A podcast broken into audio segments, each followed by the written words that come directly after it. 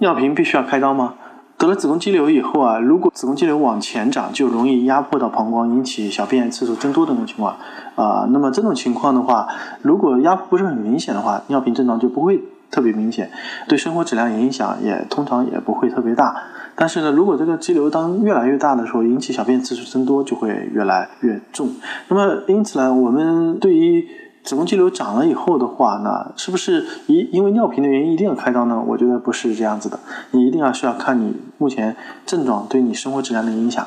那么子宫肌瘤我们知道它是个激素依赖性的疾病，到了绝经以后呢，随着雌激素下降以后啊，啊瘤子也会缩小。所以呢，我们如果能拖到绝经的话，以后的话瘤子就不需要考虑进行手术或者干预处理了。啊，因此呢，对于我们来说啊，子宫肌瘤如果引起尿频症状，那么，如果对你生活干预不太明显，那你就不需要考虑这个进行手术治疗，继续等待观察就可以了。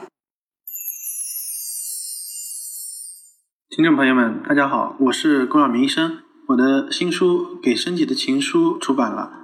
这是我第一本的书。新书呢，在当当、京东、亚马逊等网上书店以及全国的新华书店均有销售，献给广大的女性朋友们。